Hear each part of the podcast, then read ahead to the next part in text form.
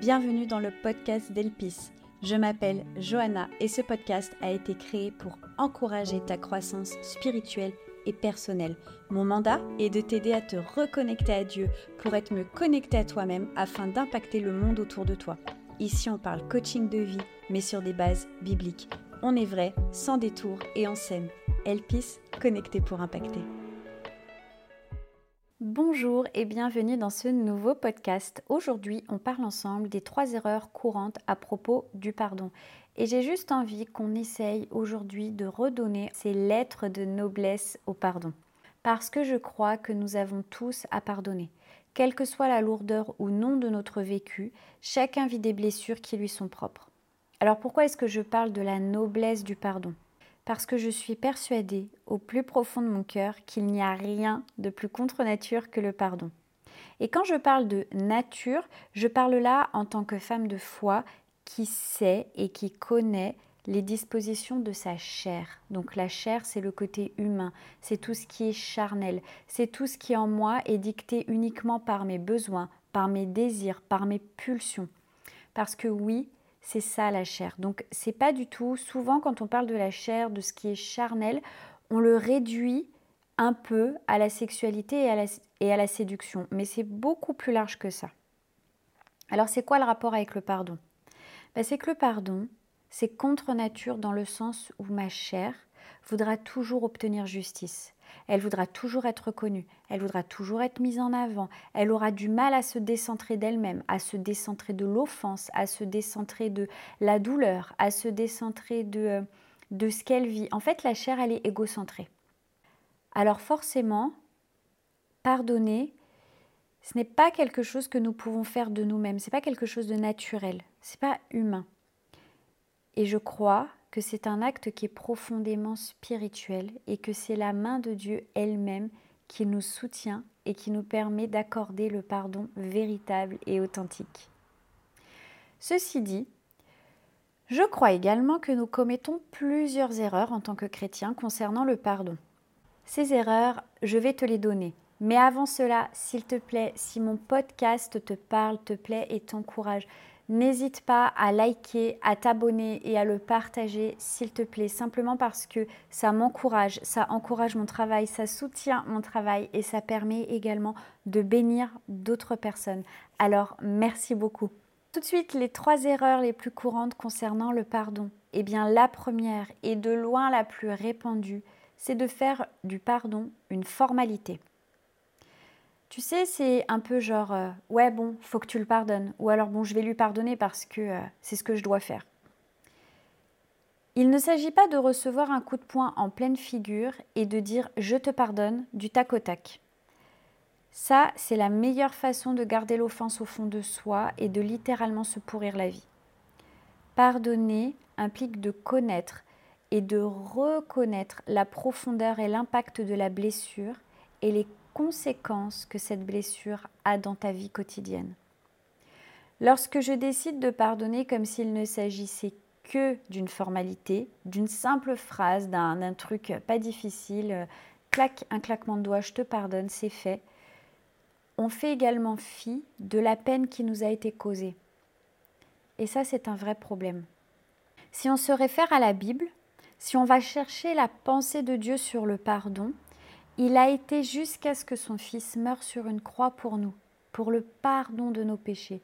Parce que le péché est tellement éloigné de la sainteté de Dieu que la rançon pour que le pardon soit efficace et effectif, ça a été le prix de son Fils, donc de Dieu lui-même.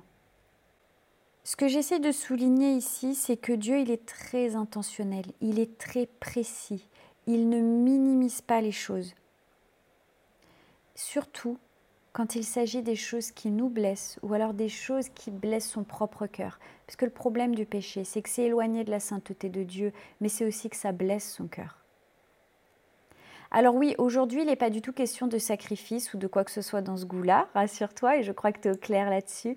Mais l'idée là, c'est de comprendre que pardonner, ça coûte quelque chose. Ça va te coûter quelque chose d'un point de vue moral, ou ça va te coûter quelque chose d'un point de vue psychologique, ça va te coûter même quelque chose parce que parfois, pardonner honnêtement, dans la chair, là, dans notre côté humain, charnel, euh, dicté par nos propres pulsions, besoins et envies, ça fait mal de pardonner. Le pardon, c'est une réponse qui est consciente à une offense qui est pleinement réalisée. Donc ce n'est pas quelque chose à prendre à la légère au risque de passer à côté de la puissante libération qui nous attend une fois que le pardon aura réellement été accordé. La deuxième erreur, selon moi, c'est de croire que le pardon, c'est un coup de baguette magique. Alors, ça rejoint un petit peu le premier point, donc croire que c'est une simple formalité, oui, bon, je te pardonne, voilà, c'est comme ça. Non, c'est beaucoup plus profond que ça. La deuxième, croire que c'est un coup de baguette magique, c'est je souffre, je vais lui pardonner et je vais plus souffrir. Ou alors, je vais décider que je lui pardonne et du coup, je vais plus lui en vouloir. Et ça, c'est une croyance qui est un peu trop répandue chez les chrétiens. C'est une croyance qui nous fait croire que, hop, on pardonne, tout est oublié, ça n'a plus aucune emprise sur nous, et voilà, nous redevenons de belles et blanches colombes. Croire cela, c'est encore une fois minimiser la profondeur de l'offense c'est minimiser la profondeur de la blessure et c'est faire du pardon un acte un peu, un peu naïf, un peu mielleux, un peu mièvre. Et ça, ça lui retire toute sa puissance et toute sa noblesse. Le pardon va pas nécessairement être effectif à l'instant T. Je fais, je mets à part tout ce qui est euh, des, pardons un peu euh, miraculeux qui sont comme des délivrances où vraiment la, la personne, elle expérimente quelque chose, une, une, manifestation spirituelle qui est assez euh, puissante, pas forcément extravagante, bien sûr, je dis bien puissante, et qui fait qu'elle est vraiment libérée instantanément et qu'elle est guérie instantanément. Ça existe, mais ça, c'est une exception, c'est pas une règle. Dans les faits, il va falloir qu'on passe par un processus. Donc, le pardon n'est pas effectif à l'instant T. Le pardon, c'est une décision que tu vas prendre à un moment X. Et il va falloir du temps, il va falloir un processus pour qu'il soit totalement effectif en toi. Et c'est pour ça, il y a des choses, selon la, la, gravité, la profondeur, selon l'atteinte en toi, il y a des choses, tu vas mettre une semaine à pardonner, des fois, tu vas dire non, c'est bon, ça je laisse derrière moi, c'est stop. Bon, bah voilà, ça va te prendre le temps de ta décision. C'est généralement les petites offenses qu'on peut vivre dans le quotidien. Et oui, il faut prendre le temps de se poser dessus et de les. En tout cas, de réaliser j'ai vécu une offense, je suis offensée, je suis blessée, j'ai quelque chose à pardonner. C'est ça le processus, grosso modo. Donc, ça implique quand même d'être intentionnel, ça implique de réaliser la chose. Donc, il y a les petites offenses du quotidien euh, voilà, donc ça va nous prendre le temps de réaliser, de dire ok non c'est bon, je pardonne, je ne vais pas m'encombrer avec ça. Voilà, ça ne sert à rien. Ça sert à rien non plus vis-à-vis de la personne. On laisse. Et puis il y a des choses qui sont plus difficiles, ça va prendre une semaine. Peut-être une dispute avec ton conjoint, peut-être euh, une dispute avec une amie, quelque chose qui t'a fait du mal. Bon bah voilà, ça va peut-être te prendre une semaine pour processer la chose. Il y a des choses ça va prendre un mois, il y a des choses ça va prendre une année. Et puis, il y a des pardons dans lesquels on va devoir marcher de manière intentionnelle pendant plusieurs années pour être sûr que vraiment ce soit efficace, que ce soit acté et que la chose, elle soit derrière nous. Et je crois que beaucoup d'entre nous minimisent cette donnée. Le pardon, c'est un processus. Ça va prendre du temps. C'est un positionnement intentionnel, comme je viens de te le dire. Et comme c'est un positionnement intentionnel, ça implique, ça nécessite de rester en éveil pour ne pas retomber dans le cercle vicieux de l'offense. Donc si par exemple, j'en veux, euh, mettons, à mon mari parce que euh, il y a des années, il m'a trompé. Voilà, c'est pas du tout euh, une histoire vraie, d'accord? C'est un exemple, mais je crois que ça concerne malheureusement beaucoup de ménages. J'en veux à mon mari parce que il m'a trompé. Mais comme je suis chrétienne, je lui pardonne le fait qu'il m'ait trompé. Alors déjà, ça c'est, je minimise totalement l'offense et puis du coup, c'est une formalité. Donc, le bon, le positionnement juste, ce serait plutôt de pleurer ce que j'ai à pleurer, de réaliser la profondeur de l'offense, et puis on se pose et on en parle ensemble. Voilà ce qui s'est passé, comment est-ce qu'on fait maintenant Une fois que la décision est prise de pardonner réellement à la personne, il est possible que pendant un certain temps, tu sois un petit peu euh, suspicieuse. Parce que même si tu veux marcher dans le pardon, bah dans ton cœur, il y a la peur que ça réarrive. Donc comment est-ce qu'on fait? On met en place des choses avec son mari, on se met d'accord ensemble pour qu'il y ait un cadre qui soit posé et qui permette que moi je sois rassurée, qui permette que euh, ce qui a été blessé et abîmé, bah, au fur et à mesure du temps, peut-être ça va prendre six mois, et eh ben on va réparer ça ensemble, le cadre il va être posé, il va être safe pour que je puisse avancer dans ce pardon et dans cette guérison. Parce que pardon et guérison sont étroitement reliés. Si j'agis comme si je croyais que le pardon était un coup de baguette magique, bah du coup je ne vais pas comprendre pourquoi est-ce que j'ai besoin d'être rassurée, pourquoi est-ce que j'ai besoin d'être guérie, pourquoi est-ce que ça me prend du temps. Donc on est un peu plus mature que ça. On a bien compris que ce n'était pas un coup de baguette magique, mais que c'était un processus. Maintenant, si je minimise aussi le fait que c'est un processus et que je vais devoir marcher dedans de manière intentionnelle pendant un certain temps jusqu'à ce que ce soit vraiment euh, guéri et pardonné, je fais une petite parenthèse. Euh, on est bien d'accord que dans ce schéma-là, le mari est pleinement conscient de l'offense et réellement il a envie de réparer les choses. Ok? Juste. Petite parenthèse. C'est pas la femme qui marche toute seule là-dedans et puis le mari qui continue à vivre sa vie. On parle d'un consensus dans un couple suite à une erreur qui a été commise. Donc comme je disais, je marche dans un processus, je marche dans un processus qui me permet de pardonner et de guérir et d'avancer dans, dans un renouveau dans la relation. On est en train de rebâtir les choses. Si j'ai pas conscience que c'est un processus et si j'ai pas conscience que je dois me tenir en éveil pour ne pas retomber dans le cercle vicieux de l'offense, ce qui va se passer, c'est que ah bah c'est bon, là j'ai dit que je pardonnais, j'ai dit que je laissais tomber derrière moi. Puis mon mari va, il va arriver 15 minutes en retard un soir. Et puis ça fait six mois que ça s'est passé, on a essayé de mettre des choses en place, sauf que j'ai pas réalisé que c'était un processus. J'ai pas réalisé que je devais être intentionnelle là-dedans.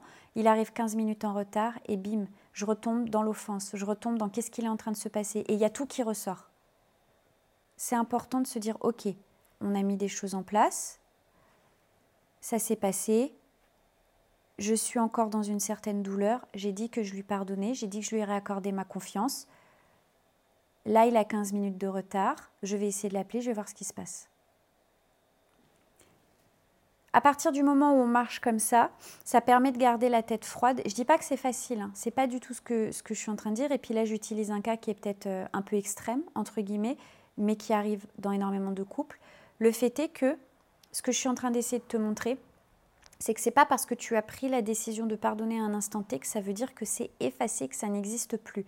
Ça veut dire que à partir de maintenant, je rentre dans le processus du pardon et comment on va faire ensemble pour qu'il y ait un cadre qui soit posé, pour que je puisse accorder un pardon qui soit véritable et pour que je puisse marcher là-dedans et que je puisse guérir et que euh, je ne retombe pas dans l'offense, dans l'amertume, dans la rancœur. Parce que ça, ça va te manger toi, ça va même pourrir, ça va vraiment laisser quelque chose de, l'ordre de la pourriture dans ton cœur qui va forcément avoir des répercussions sur ton couple, qui va avoir des répercussions sur ton quotidien et dans ta relation à ton conjoint. Si par mégarde, on retombe dans le mauvais cercle, donc dans le cercle vraiment de l'offense, alors c'est pas une fatalité et c'est pas une fin. C'est juste de prendre conscience qu'on est retombé dedans, de se rappeler la décision qu'on a prise de pardonner il y a une semaine, un mois, deux mois, un an, et de se rappeler qu'on a pardonné, de se rappeler pourquoi on pardonne et on reprend son positionnement. Ne pas hésiter à se faire aider, à se faire accompagner, à avoir un vis-à-vis là-dedans. Selon euh, l'offense dont on parle, selon le pardon qu'on est en train d'accorder, c'est important d'avoir un vis à -vis. La troisième erreur à propos du pardon, c'est de croire que cela efface l'offense et que ça innocente l'offenseur. Encore une fois, c'est absolument faux. Et ça, je l'ai beaucoup entendu, chrétien ou pas chrétien, des phrases du style ⁇ il ne mérite pas mon pardon ⁇ ou alors encore des phrases du style ⁇ alors moi je vais lui pardonner et puis lui va continuer sa vie comme ça, comme si de rien n'était ⁇ ou alors je lui pardonnerai pas parce qu'elle a fait c'est injuste. Quand tu pardonnes à une personne, quelle que soit l'offense, quelle que soit la gravité de l'offense, tu ne dis pas que ce que la personne a fait, ce n'est pas grave. Tu ne lui dis pas que c'est oublié. tu ne lui dis pas que ce qu'elle a fait, c'est sans conséquence. Non. Ta position, ton pardon, n'ont absolument rien à voir avec la personne en face, mais tout à voir avec toi. Et c'est là où spirituellement c'est puissant. Quand tu pardonnes, quand tu prends position, c'est en lien avec ton bien-être psychologique, avec ton bien-être physique, parce qu'il y a des conséquences physiques au fait d'être dans la colère et dans l'amertume. Et c'est en rapport avec ton bien-être spirituel. La Bible nous dit, pardonne-nous nos offenses comme nous pardonnons à ceux qui nous ont qui nous ont offensés. Jésus explique dans le Serment sur la montagne que si nous ne pardonnons pas, alors notre Père qui est dans les cieux ne peut pas nous pardonner non plus. Il y a quelque chose de spirituel dans le pardon.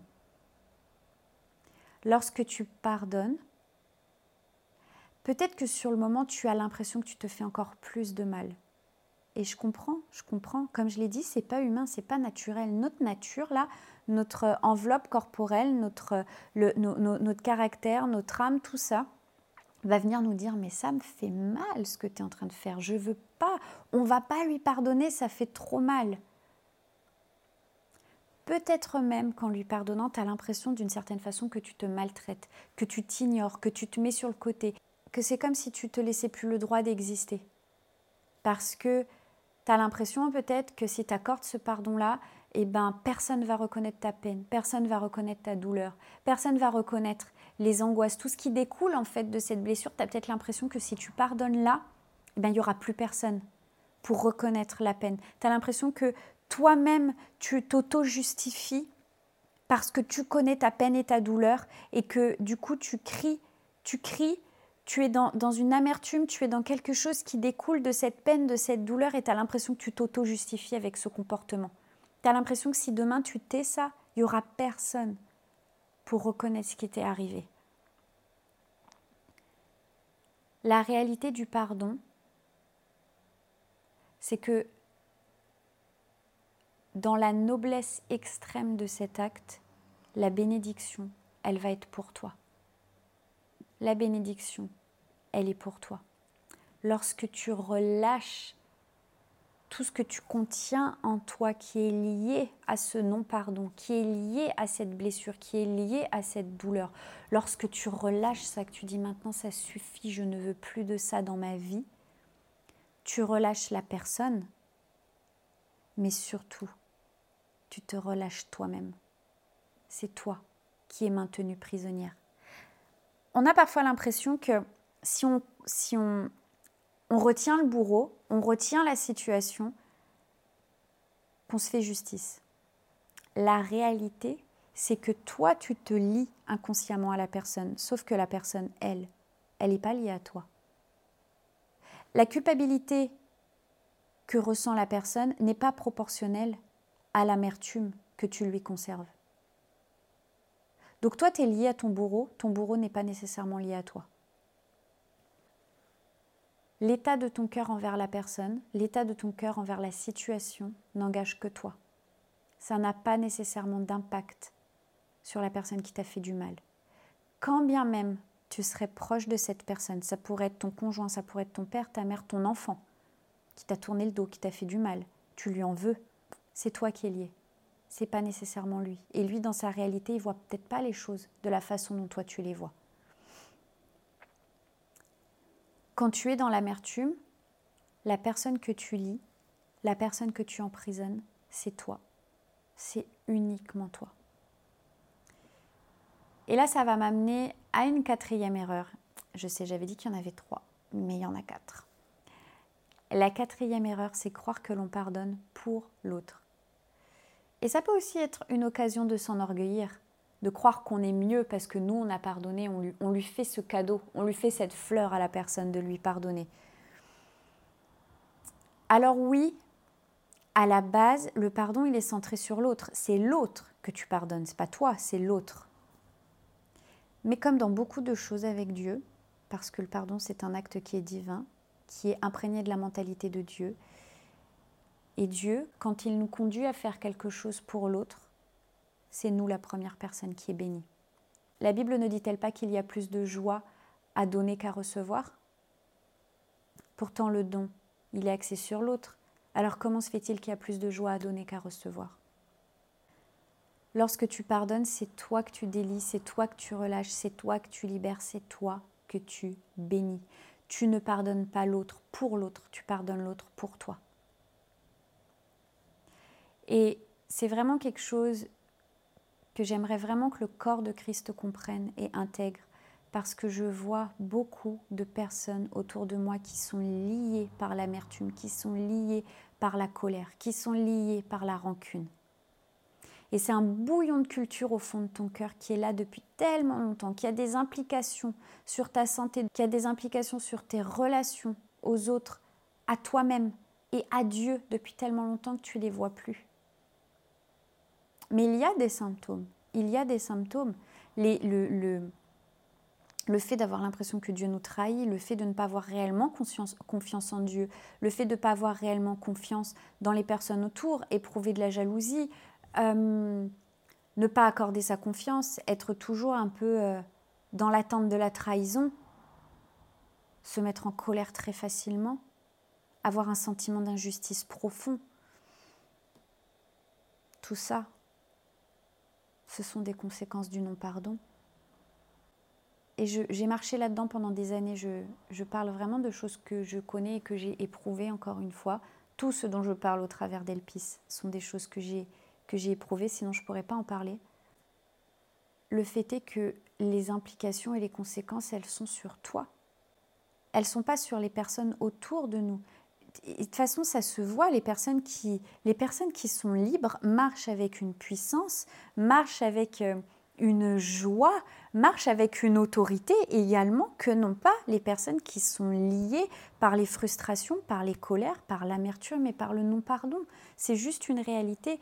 Et je vois beaucoup, beaucoup, beaucoup, beaucoup de chrétiens qui ont peur peut-être d'affronter ce côté obscur de leur personne, donc qui préfèrent le nier, qui préfèrent se mettre dans un christianisme un peu naïf, un peu enfantin, pour plaire à Dieu, plutôt que d'assumer en tant que personne mature parce que c'est ce qu'on est appelé à devenir. Dieu nous demande d'avoir un cœur d'enfant, mais il nous demande également de devenir des hommes qui sont, qui sont matures et qui sont forts. La relation à Dieu, il y a la, la simplicité, il y a l'honnêteté de, de, de, la relation d'un enfant avec son parent. Pour celles qui m'écoutent là, qui ont des enfants, elles voient très bien de quoi, de quoi je veux parler. Mon fils, quand il m'en veut, il m'en veut. Mais quand il m'a pardonné, il m'a pardonné. Quand il me fait un câlin, il me fait un câlin. Quand il a une demande, il a une demande. Il n'y a pas de... Il a pas de faux semblant dans cette relation-là. C'est là-dedans, c'est là-dedans que qu'on est appelé à être comme des enfants vis-à-vis -vis de Dieu. Par contre, d'assumer les conséquences et d'être en mesure de dire écoute Seigneur, là, faut que je te demande pardon. Et il faut aussi que je pardonne telle personne. Ça, c'est un comportement qui est adulte et qui est mature. Et c'est triste parce que il y a des bénédictions qui vont découler de ce positionnement-là.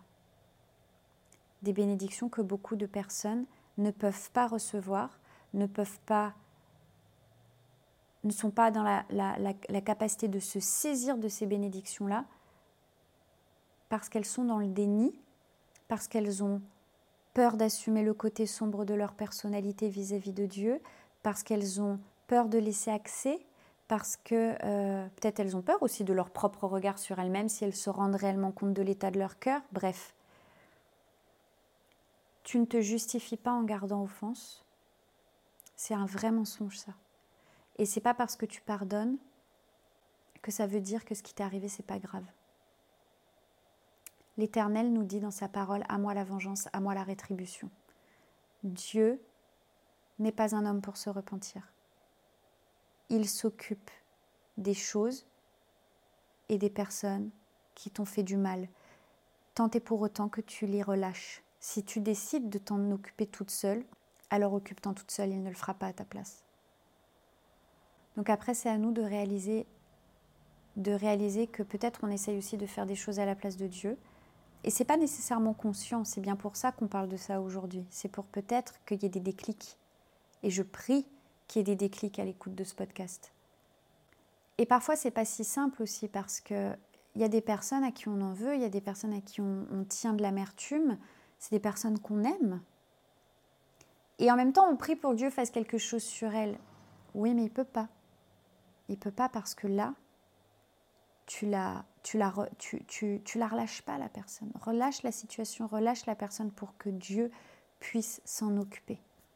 Il va s'occuper de toi, il va s'occuper de la situation, il va s'occuper de la personne en face ou des personnes en face. Alors voilà, pour les trois erreurs plus le petit bonus, la quatrième erreur courante à propos du pardon. Croire que le pardon est une formalité, croire que le pardon est, effectif tel un coup de baguette. Croire que pardonner, c'est effacer l'offense, innocenter l'offenseur, et croire que tu vas pardonner pour l'autre. Alors fais-toi ce cadeau, pardonne ce que tu as à pardonner, pardonne qui tu as à pardonner. Et si tu ne sais pas comment faire, alors tu peux aller regarder mon programme Restart qui est en ligne. On a tout un module qui est vraiment consacré au pardon, qui est consacré aux blessures de l'âme et dans lequel j'accompagne pas à pas à procéder au pardon et aux différents types de pardon. Je te remercie d'avoir écouté ce podcast et je te dis à la semaine prochaine. Ciao ciao. Merci d'avoir écouté ce podcast jusqu'au bout. Je suis sûre qu'il t'aura parlé. Alors, pour aller plus loin, je t'encourage à cliquer dans le lien juste en dessous afin de rejoindre notre communauté de femmes inspirées et inspirantes. Tu recevras tous les lundis matins un mail qui va encourager ta foi. Tu seras également au courant lorsque les portes de mon programme Restart ouvriront. En attendant, passe une magnifique journée. Bye